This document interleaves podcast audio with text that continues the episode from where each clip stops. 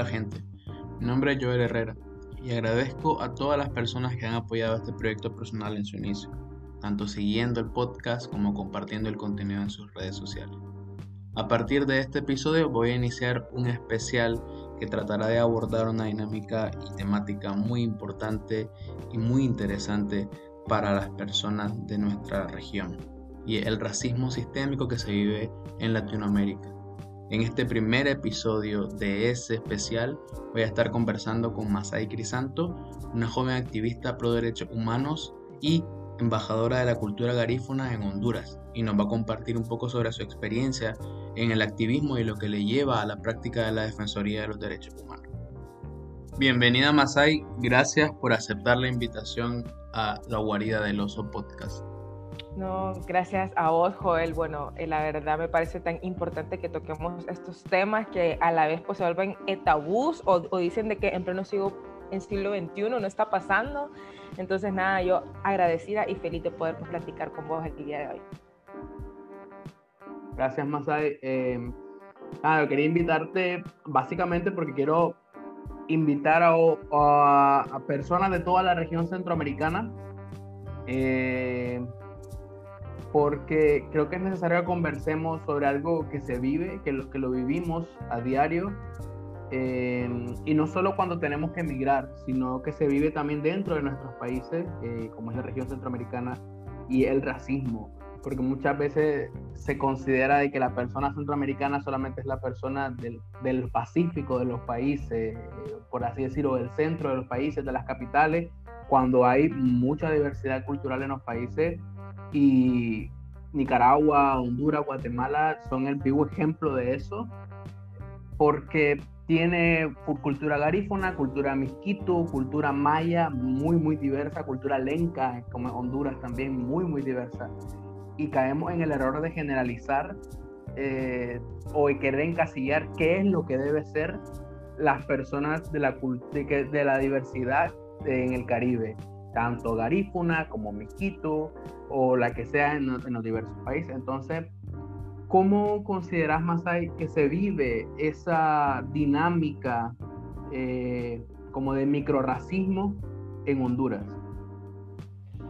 Es que mira, obviamente en Honduras y hasta me atrevería a decir que en varios países de Centroamérica, hay un racismo sistemático en el cual pues utilizan microracismos y racismos lingüísticos, que lo, lo lamentable de esto es que lo normalizan y que hacen que la sociedad y que los niños y que los jóvenes que van creciendo y educándose pues también lo vean como algo normal. Mira, en Honduras es tan chistoso y creo que en muchas partes pues, del mundo que dicen, no, no soy racista porque tengo un amigo negro. En realidad eso va más, más allá de quién es tu, o sea, de cuáles personas son las que te rodean. Porque yo puedo decir, ay, no soy racista porque tengo una amiga negra, pero eso no me identifica a mí. Y eso no, no habla de cómo yo puedo referirme a las personas y de cómo yo las puedo tratar y las puedo ver y puedo seguir haciendo pues comentarios, por ejemplo, ejemplos tan básicos como, ah, el día se oscureció, entonces ya es algo malo. Otro ejemplo es como, voy a trabajar pues como negro hoy para poder vivir bien. que eso pues trae una connotación histórica del esclavismo que va pues mucho más allá y las personas no saben que están tocando fibras que son pues sensibles y que en realidad pues dañan a la persona. También como, ay, pero vos sos bonita pero sos negrita. Cosa, mira, hay tantos de los cuales podemos hablar o por ejemplo estos racismos lingüísticos o, o parte de de estas predicciones que dicen que un gato, o sea, todo lo negro tiene que ver con mala suerte o con algo que está malo o está maldito.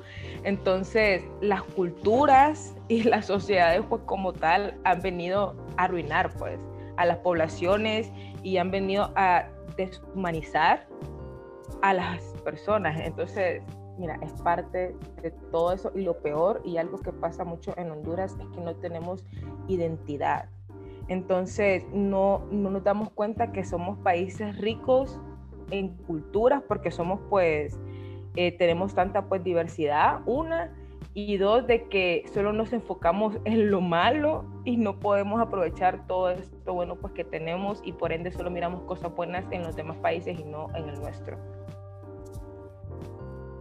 Gracias por tu respuesta y no puedo estar más de acuerdo con todo lo que decís.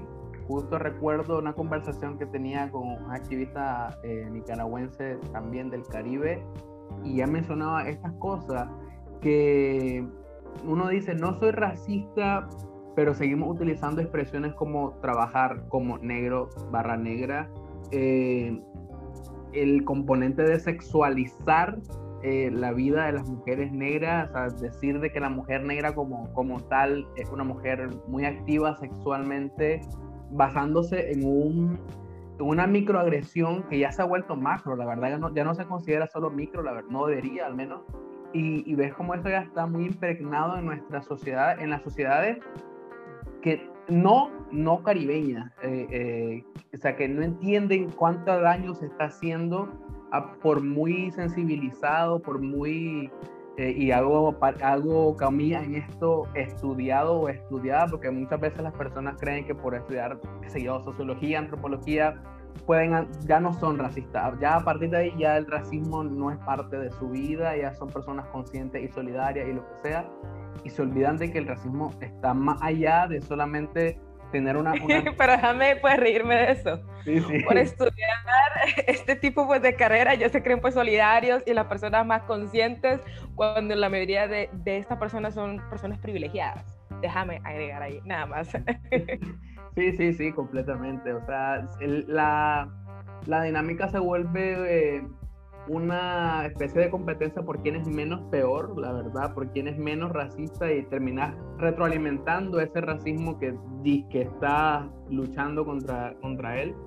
Y se vuelve algo muy feo, la verdad, muy turbio en el aspecto de que no hay como una, una línea en la que puedas decir, mira, pueda explicarle, mira, esta persona está haciendo mal porque consideran que no está mal, porque desde ahí parte todo. No, no se le puede, una persona no va a aceptar eh, que está haciendo mal o no se va a disculpar por hacer algo mal cuando no considere que lo está haciendo. Para esa persona está bien lo que dice porque solo es un chiste. Como solo es un chiste, no hay problema. Y, luego viene el componente de a lo interior. Yo recuerdo, yo viví en Honduras, no viví, o sea, no puedo decir viví, estuve dos meses o tres meses en Honduras, en Tegucigalpa, y un breve tiempo en San Pedro Sula. Y recuerdo que me decían, eh, ojalá tuvieras tiempo para ir a Tela, creo que era Tela, a Tela, eh, para que me a los negritos bailando puntas. Y o sea, eso es todo, eso es todo lo que me dijeron. Negritos, punta. Eso es todo. O sea, no asocian, no hay una apertura mayor también. Y no, quiero, no quiero generalizar a toda la población, sino a las personas que me lo dijeron. Este, es muy lindo, es muy bonito, que no sé qué, que bebes agua de coco, directamente del coco, no sé. Y, pero eso, me quedé con eso de negrito y punta. Y digo yo, ¿por qué cometemos este error?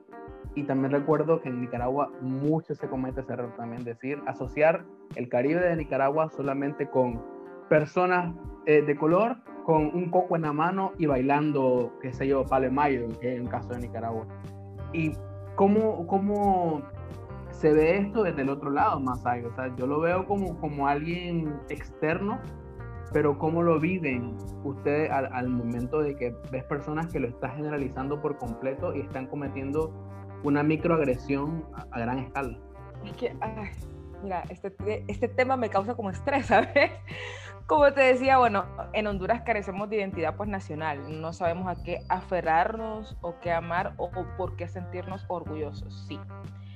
La mayoría de los hondureños, por no decir todos, porque no son todos, eh, hablan de la cultura arífuna y dicen punta, kifiti, tambores, y eso es todo. Y sé que también en Nicaragua hay comunidades garífunas y, y en Guatemala igual.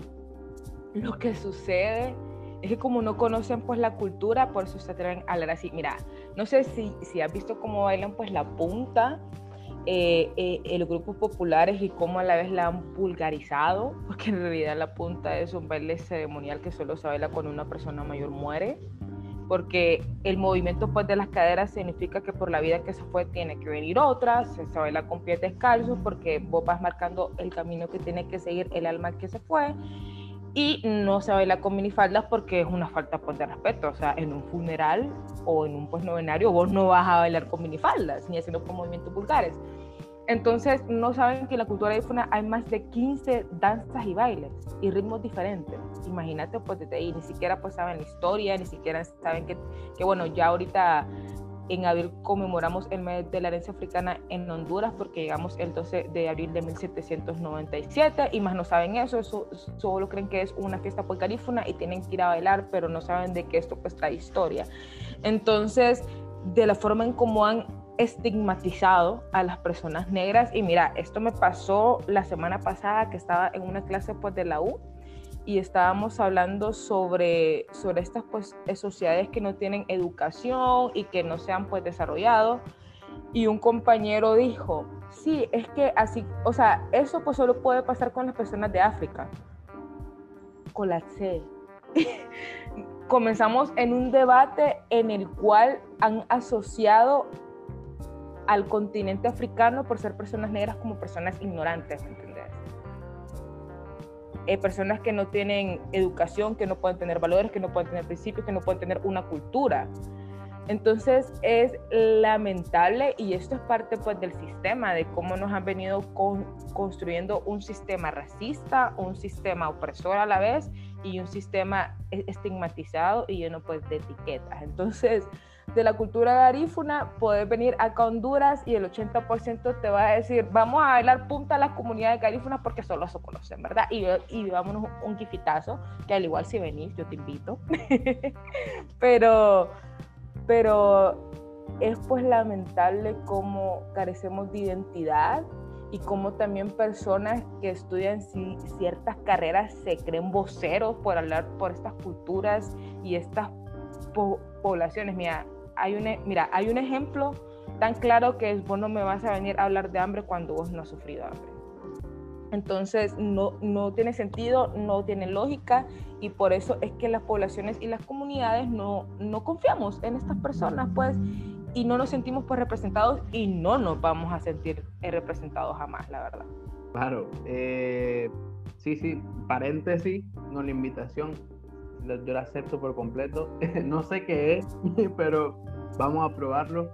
Eh, yo quiero volver, o sea, ya cuando pueda regresar a, mi país, obvio no solo voy a ir a Nicaragua, quiero volver a, los países en los que viví, que, en los que me acogieron, que fueron Honduras, Guatemala y Belice, que pronto todavía voy a dar algo de Belice acá, y voy a volver, o sea, que estoy, porque no es que yo salí de Nicaragua, aunque tuve que salir de forma forzada, no contra mi voluntad, abrí mi ojo a, a comprender que el mundo diverso que, que, es Centroamérica, o sea, Centroamérica ya es un mundo de diversidad dentro de otro mundo de diversidad que es Latinoamérica. Y estamos tan encerrados en lo que es o debería ser lo que nos han contado un montón de gente blanca con poder a través de tantos años, que cuando lo llegamos a conocer nos impacta, no en forma negativa, pues nos impacta porque decir, yo no sabía esto, yo no sabía la diversidad que había, yo, yo salí y no sabía casi nada de la cultura lenca, casi nada de la cultura garífona en Honduras. Y eso, y justo eso te iba a preguntar, o, o de eso hablamos. Vení y te das cuenta de que no es tu culpa, tal vez no es culpa de tu, de tu padre, de tu línea consanguínea más inmediata. Tenés que ver más hacia arriba, más hacia atrás, por así decir. El sistema educativo de los países, el sistema eh, de gobernanza, el Estado en general, cómo nos ha contado algo o, o cómo nos ha narrado algo desde la invisibilización de otras culturas dentro de nuestros mismos países que no sabemos completamente nada de, de, de, estas personas. Y, y, justo eso te pregunto, ¿cómo se vive? Y, lo explico por esto, cuando yo, tuve problemas en Honduras, eh, que o sea, fueron problemas súper random, la verdad, pero fue con migración. Y todas las veces que estuve en migración, había varias pantallas alrededor y los spots publicitarios del Ministerio de Turismo eran de gente del Caribe bailando punta. Pero, o sea, de, cinco minutos de video eran personas bailando punta, eh, personas con, con, con cortes lencas y de ahí eh, visita Honduras, que no sé qué, que no sé cuánto. Ok, perfecto. O sea, yo lo entiendo, pero está instrumentalizando a estas personas y las ha abandonado por completo. Y así el sistema no solo en Honduras, o sea, en Nicaragua, así en Guatemala, eso se vive, en cada esquina se vive eso. Y me pregunto, ¿cómo, cómo, lee, cómo lee vos, o sea, qué lectura le da a que el mismo sistema de nuestros países reproduzca o retroalimente que las personas vivan en un imaginario eh, de exclusión y lo que lleven a cabo sea un racismo por completo y una y una y como un repelo a, las otras culturas que viven en nuestro mismo país. Es que mira, aquí lo que pasó es que cuando llegó Cristóbal Colón y los españoles creyeron que fue lo mejor que le pudo pasar a Centroamérica, ¿verdad? Más no saben que vinieron a robarse pues nuestro oro y a violar a nuestras mujeres, a nuestras mujeres indígenas que estaban en nuestros países. Entonces, desde que vos venís creciendo, en la escuela te hablan de, de, Cristóbal Colón, hay un día para celebrar a Cristóbal Colón, que de que U, que de que A, y todo esto es lo que vino a hacer a que nosotros desconozcamos nuestras culturas. O sea, no digo que está mal el mestizaje, pero el mestizaje es producto de un delito, de que violaran a las mujeres indígenas. Entonces, mira, yo no sé, yo no sé cómo el sistema educativo tiene que crear conciencia de esto y empezar a concientizar y a educar a los jóvenes, porque ya nosotros por los viejos ya solo es por decisión propia, pero a los niños tienen que comenzar a educarlos y a enseñarles y a mostrarles pues, la, la historia verdadera, o sea, yo después, hasta cuando ya, ya, ya crecí, perdón por el avión que se escucha, hasta cuando ya crecí y tomé un poco pues de conciencia, yo me di cuenta que Cristóbal Colón no vino a hacer nada bueno a Honduras ni a los países de Centroamérica. Y el problema, y te voy a contar una experiencia, como embajadora de la cultura, a mí me toca pues representar a la cultura garífuna en cualquier escenario sin ver a quién. ¿A qué me refiero con esto? Sin ver a si está el gobierno, si está el presidente, si están pues personas de la política y esto. O sea, yo lo que hago es pues compartir pues mi cultura porque es parte de un decreto ley que hay aquí como el Centro de la Cultura Garífuna en donde yo trabajo. En un desfile del 15 de septiembre, el día de la independencia, me tomaron una foto. Luego la, la mirabas en todas las aduanas. Y yo, ¿por qué estoy ahí? no hay permiso de imagen, no me preguntaron, yo no soy imagen del Estado. Fue un problema, los demandé, quitaron las imágenes, pero al igual no me quisieron pagar ni una empira para comenzar. Aparte que en Honduras no, no se apoya el arte y la cultura. Es muy importante recalcar eso. Entonces, sucede algo.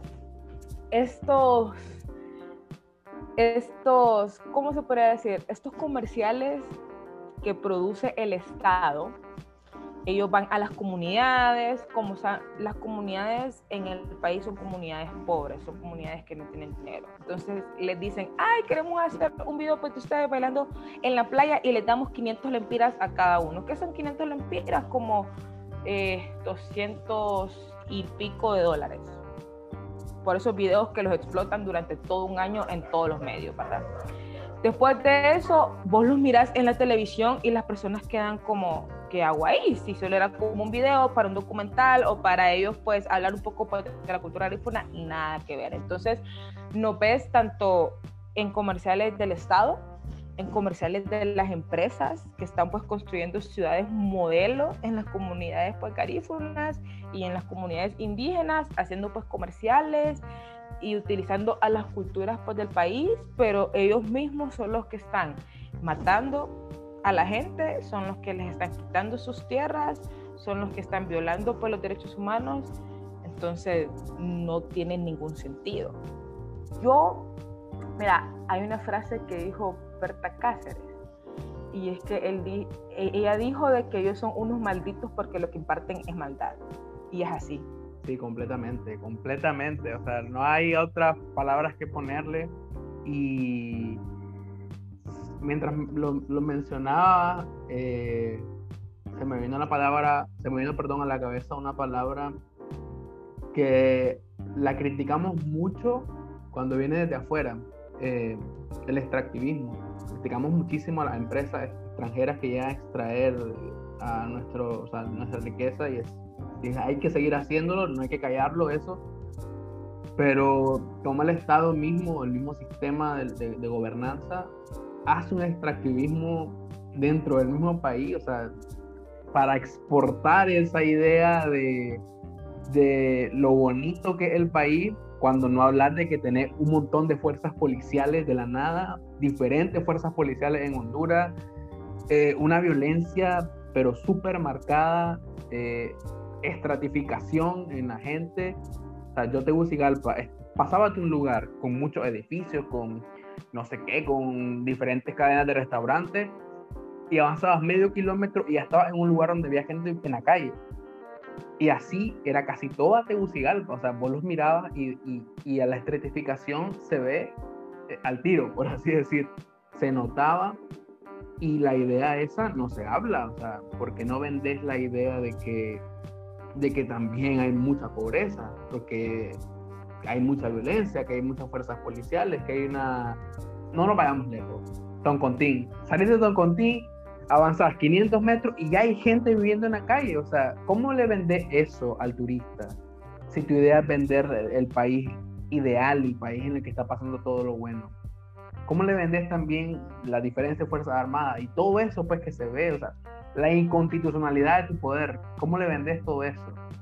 O sea, hay un extractivismo a nivel del mismo sistema, del mismo Estado, que explota culturalmente a las personas de las comunidades más afectadas por ellos mismos y no hace nada por ellas y por ellos.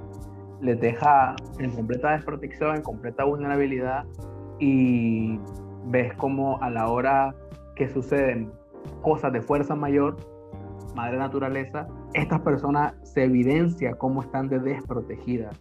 No solo en el momento del acto, que puede ser un huracán, sino en los días subsiguientes cómo no reciben apoyo, cómo no se cuenta lo que está sucediendo de verdad, cómo las estadísticas también se, cuentan parcialmente. Y va, te vas dando cuenta de que han sido desprotegidos eh, y desprotegidas e invisibilizadas e invisibilizados.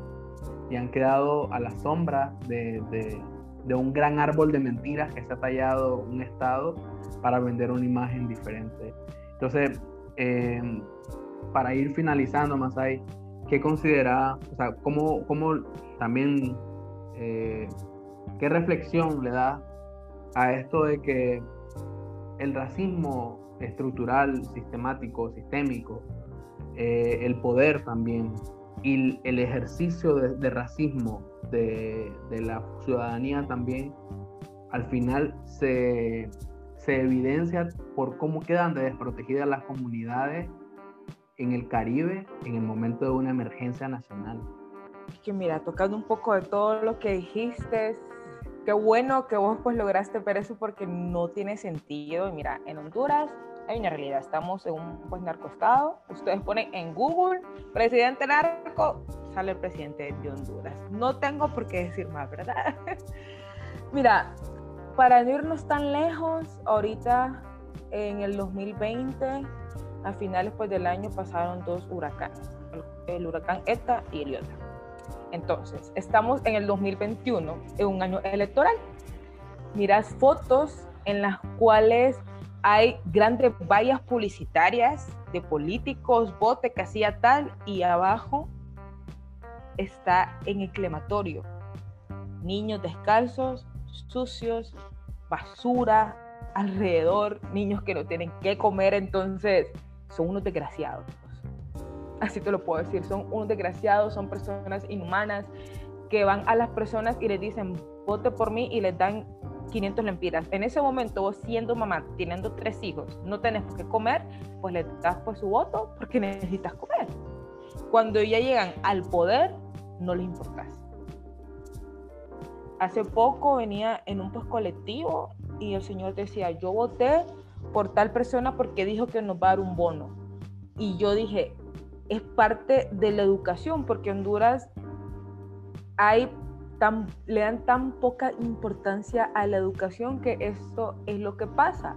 ¿Por qué no votar por una persona que te da pues, soluciones a largo plazo y no un bono, un bono que se te puede ir en una semana? No tiene sentido. Entonces, mira, para comenzar, eh, tiene que haber una depuración. En, Honduras no hay una institucionalidad que se respete porque eh, somos un país lleno de impunidad, tanto en temas de corrupción, tanto en temas de derechos humanos, tanto en temas de feminicidios y de temas de género. O sea, hay tanto, hay tanta tela pues que cortar que en realidad vos no sabes ni por dónde comenzar. Es así. El racismo, mira, yo digo que para ir disminuyendo de alguna forma y educando al país hondureño sobre estos temas, primero tenemos que comenzar a hablar la historia real del consumismo, del capitalismo y de lo que pasó de cuando llegó Cristóbal Colón. Porque por eso es que estamos engañados, para comenzar. Dos, eh, nuestros sistemas educativos tienen que cambiar a ser más inclusivos. Hasta los maestros son racistas. O sea, cuando digo que los maestros son, son racistas es que no dejan que un niño pueda hablar en su idioma eh, materno, que puede ser el garífuna, el misquito, el lenca, cuando un, un maestro debería estar preparado para hablar todas las lenguas de su país. Uno, ¿verdad? Dos, el hecho de que también aquí la sociedad, mira, la sociedad hondureña está racista. Vos. Yo, mis momentos más fuertes de racismo fueron por mujeres de la alta sociedad. Entonces son mujeres que van con sus hijos al lado y ven a sus mamás pues siendo pues racistas, copian esta actitud, entonces ya se vuelve como, como un efecto eh, que se va duplicando, creo que es la palabra, no estoy segura, pero creo que se entiende. Entonces, yo creo que todo viene y todo va desde la educación. Desde ahí está todo y desde que vos les inyectas identidad nacional y cultural, porque creo que el arte y la cultura son los que pueden salvar nuestros países. Si no hay eso, si no hay conciencia, si no somos más humanos, pues nos jodimos. ¿Qué te digo? Me encanta que te reís, pero es que así es, pues. Soy sumamente honesta vos. Sí, sí, es que me río porque es real. O sea, o sea el objetivo de, este, de, este, espacio es hablar las cosas como son. Eh, y, y qué mejor que contarlo que alguien que está en el país, que ha sufrido las situaciones del país, eh, que cultural e históricamente sos parte de una comunidad que ha sufrido esto también. Y porque ya estoy un poco cansadito de que la gente, o sea, es molesto que, que te vengan a explicar el racismo, gente que en su vida, por ciertas tonalidades de piel, ha sufrido blanca, racismo. que te habla de racismo desde ahí. Sí, sí. Y hacen sus conversatorios para hablarte del racismo en, en Honduras, el racismo en Belice, el racismo en, en Nicaragua, el racismo en general en Centroamérica. Y ve, alguien de España, alguien de Estados Unidos, alguien de, no sé, o sea, diferentes países, pero da no importa el país. O sea, ves un panel lleno de gente blanca hablándote de racismo, hablándote, eh, o ves un panel de, o sea, saliendo un poco del tema, un panel solo hombre hablando de feminismo. ¿Por qué? O sea, siempre esa apropiación sigue y continúa dándose y es, y, o sea, es jodido, esa es la palabra, es jodido y, te genera mucha molestia, ¿sí? Pero es que mira, eso es parte de la manipulación porque esto lo crea la supremacía blanca de estos países.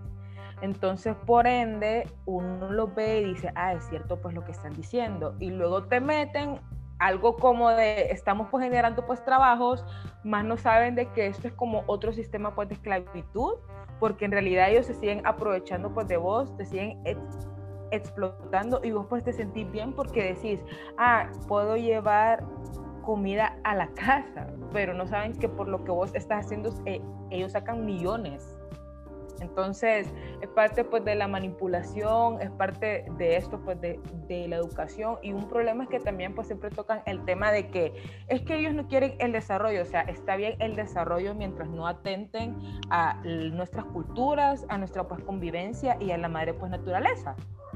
Porque todo lo que hacen viene a, a, a repercutir en la naturaleza, y es un problema y si ellos pues no respetan lo que nosotros cuidamos durante muchas generaciones, ¿qué puede pasar después?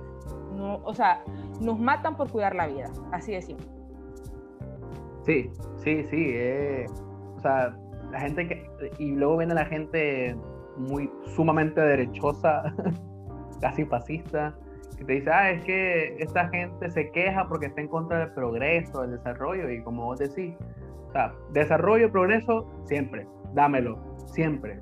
Pero sin violación a derechos humanos, sin extractivismo, sin invasión al territorio, sin tener que asesinar tantas personas. O sea, porque estás haciendo lo mismo que se hizo hace, no sé, 200 años.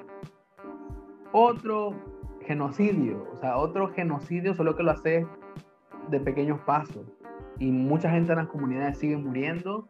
Eh, y no de ahora, no es del, del, conflicto con Juan Orlando, no es del conflicto con Ortega que, que, empezó en 2018, de años, gente asesinando en las comunidades en nuestros países. Y todo eso no llega a los medios de comunicación porque está tan interiorizado y tan, tan impregnado el racismo que se calla por completo. Eh, Masai, no quiero quitarte más tiempo, pero quiero que, me, que comentarte algo así rápido y que me des tu reflexión sobre lo mismo. Eh, y es también la parte del poder, eh, del, lo imaginario, lo que debe ser el poder, quién debe tener el poder en nuestros países con tanta diversidad cultural. Y no sé si sabes cómo está la situación en Nicaragua, pero te lo explico brevemente. Hay un dictador en el poder y hay un grupo de gente opositora, entre comillas, ahí peleándose quién quiere ser el nuevo poder y lo que sea. Pero dentro de todo salió un joven, un joven del Caribe, activista, una persona con años de activismo, George Enrique, eh, y él es negro, una persona negra eh, que usa el cabello largo, que siempre anda vestido con colores que le identifiquen, que le representen a su cultura. Y cuando él dijo que quería ser presidente y que iba a avisar su precandidatura, hubo una respuesta absolutamente racista en redes sociales, en conversatorios y lo que sea. Y dijeron de que como ese ese Bob Marley, entre comillas, como ese marihuano, eh, mira de los ojos rojos, anda drogado, cómo hace el, presidente ese, cómo, que se corta el pelo, cómo ese negrito que no sé qué, que hay que tirarle banana al negrito. Entonces, ¿qué reflexión te deja de que en los países en los que tenemos tanta diversidad de cultura no se le permita a una persona de ese país, una persona que tiene todo el derecho ciudadano de, aspirar a un cargo público y se le trate desde el racismo, eso se le invisibilice desde el racismo. Es como, yo te acepto, pero de lejos. Pero vos no me vas a mandar a mí porque sos negro. Y, eso, y esa es la reacción que está teniendo la las personas en Nicaragua. ¿Qué reflexión te deja eso? Mira, yo tengo idea un poco de lo que está pasando en Nicaragua porque yo estoy de derecho. Entonces, esto es parte de cómo los estados han estigmatizado a las poblaciones, ¿no? Entonces te muestran a las personas negras como, como personas que son, pues como dijiste, en marihuanos, que no les gusta pues trabajar, de que son aquí, que son allá, pero en realidad no se dan cuenta que esta persona puede estar mejor preparada que el que ya está en, el poder. Mira, en Honduras para ser tu presidente no se te pide casi nada por eso es que ves a cualquier persona en el poder. La reflexión que me deja esto es eh, lo tan podridos que estamos como, como personas y como poblaciones, el hecho de cómo no tenemos sensibilidad ni, ni vulnerabilidad, ni tampoco somos humanos. Entonces, imagínate, se crea todo este hate en las redes sociales porque hay una persona que solo porque es negra ya la están estigmatizando por lo que hay por fuera y no por lo que tiene adentro y por lo que puede generar para mejoras para el país, entonces estas personas son, son que quieren seguir de esta misma forma. Se quejan, pero quiero seguir con un presidente que, que es un dictador, ¿me entendés? Que es un corrupto, en nuestro caso que es un narcopresidente. Entonces, para mí todo esto viene de cómo el Estado y el sistema y toda esta estructura ha, criando, ha criado perdón, y moldeado a las poblaciones. Y esto lo único que hace es fracturar más la democracia del país. Y por ende ya se cree menos en lo que es pues las leyes, en los derechos, y ya todo pues lo mandan a la basura y a la vez tienen como esperanza, pero no quieren un cambio. Entonces es súper chocante porque te preguntas, entonces, ¿qué quieren? Yo considero, mira, yo soy, yo considero que en los países como en los nuestros necesitamos que una mujer pues tome el mando para ver qué pasa, ¿verdad? Y después de ahí ya comparen, juzguen y digan, no, que esto y que lo otro pero yo creo que es necesario sin importar y de hecho países como los nuestros que son pues que tienen tanta diversidad cultural necesitan tener personas en el poder que sean parte de los grupos indígenas y garífunas y afrodescendientes. Porque si venimos y seguimos poniendo a las mismas personas, ellas van, ellas van a seguir viendo todo con una cuestión pues, de dinero, de ingresos, de que solo estoy por cuatro años, o diez años, o quince años, y luego pues me voy, pues, pues le robé me fui pues, para otro país, y ustedes véanse y mátense. Entonces, aparte que a eso aporta los medios de comunicación que solo te muestran lo que estas personas pues de poder, los, bueno, aquí en Honduras pues decimos medios tarifados porque les pagan para que pasen por las noticias que ellos quieren. Por ende, las redes sociales toman este poder porque en realidad lo, quienes te informan bien son las redes sociales. Así de simple. Y, creo que es necesario comenzar a visibilizar pues todo esto, a comenzar a concientizar, a tocarles esa llaga de la humanidad, si es que la tienen, y si no, pues váyanse pues de los países. Sino que si van a ser así, váyanse de aquí. Si ustedes son personas privilegiadas, que tienen, que tienen buenas oportunidades y no les importa el progreso pues, de un país, váyanse. Esa es mi invitación para todas estas personas. Váyanse de nuestros países. Gracias. Entonces, nada, eh, yo invitaría a las personas eh, sobre esto a que pues informen, a que no crean todo lo que ven en, en los medios de comunicación porque hay más allá a que lean, a que vayan a, la fuente principal, ¿no? Porque solo por medio pues, de la voz de ellos van a conocer la historia real. Y sobre todo de que a veces creemos de que, ay, pero qué cambio pues puedo hacer yo, pero por medio pues de esa persona se lo comparte a varias personas y así podemos ir pues cambiando en nuestros países. Entonces yo tengo mucha fe en que van a venir en, mejores tiempos, espero pues seguir viva, pero sé que voy a poner un ladrillo durante el camino y que las futuras pues generaciones van a ir pues construyendo esos caminos que nuestros países pues necesitan. Pero como te dije, a todas esas personas y a las personas pues racistas que hablaron de, del pre pues candidato a la elección pues, popular por tu país, váyanse pues lo dicho y lo que está por decir, Masai, la verdad este, esta temática estaría para hablar horas y horas en diferentes momentos. Eh, y con un café. con un café. Sí, yo me el mío, de hecho, eh, porque son temas necesarios que hay que ponerlos sobre la mesa siempre. Eh, yo suscribo a todo lo que decís. y te voy a hacer una reflexión que me dijo en, en otra entrevista una activista transgénero de Costa Rica y me dijo, eh, una no es parte del final, aunque sea parte del camino.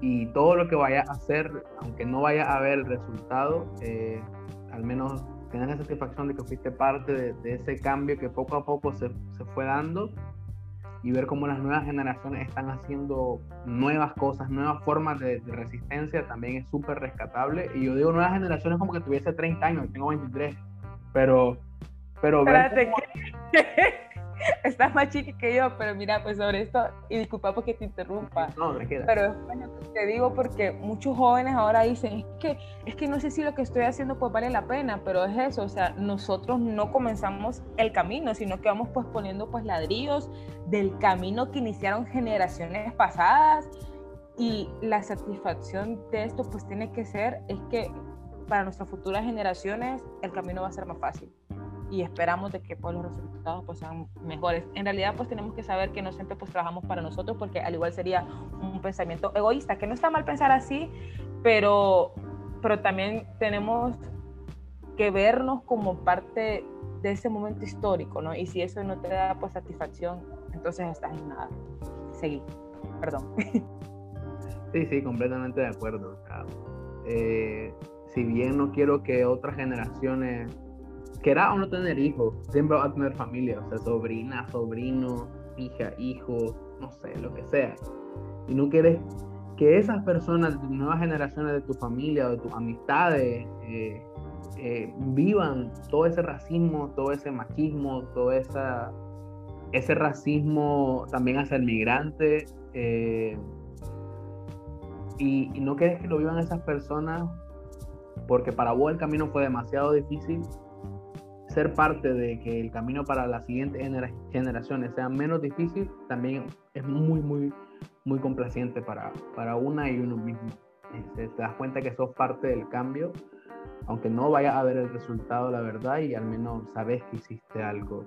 Eh, yo como reflexión me queda, eh, nada, todo lo que me dijiste eh, y me queda la satisfacción de poder en mi espacio reproducir todas tus palabras y ojalá lo escuche gente en Honduras, lo escuche gente, yo sé que lo escucha gente de Nicaragua, pero que lo escuche también gente de toda Centroamérica y comprenda que nuestros países tienen mucha diversidad, tienen mucho que aportar, mucho que ofrecer y no solamente lo que el gobierno les cuenta. Y que y para George, yo no sé si lo va a escuchar George, para mí todo lo que él quiera hacer y se lo proponga dentro del, del marco, del marco legal, constitucional, respeto a los derechos humanos, eh, y sea su derecho ciudadano, que lo haga. O sea, él, tiene igual derecho que una persona blanca de apellido y de dinero a postularse como lo tiene alguien de antaño de poder de la empresa privada en mi país. Y nada, agradecerte más ahí por haber aceptado la invitación al programa eh, y desearte que te, que te vaya súper bien en todo lo que estés emprendiendo actualmente y que te protejas también de, de, de la pandemia porque nuestro gobierno han desprotegido de una forma espantosa. No sé si quiere agregar algo más para, para finalizar. No, aparte de que se han robado el dinero, ¿verdad? Otro tema más. Pero no, yo encantada de poder platicar este tema, como dijiste, podríamos estar horas y horas tomando café, espero verte pronto, conocerte, poder seguir pues teniendo estas pláticas, te invito a conocer pues tanto tus culturas y las culturas vivas pues de Honduras, yo me comprometo a eso, pero gracias por generar este espacio, estoy a tus órdenes. Y, y nada, pues como dije pues durante el podcast, eh, el arte y la cultura pueden ser de los salvadores pues de estos tiempos en los cuales estamos viviendo. Así que nada, yo me quedo con eso. Gracias por este espacio, como te dije, y estoy a tus órdenes por siempre, Juan.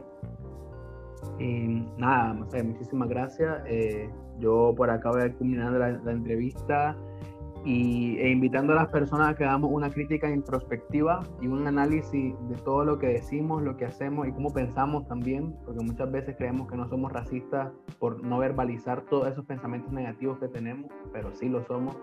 Y hay que ir cambiando las cosas, somos parte del cambio en el preciso momento que queremos cambiar nosotras y nosotros mismos.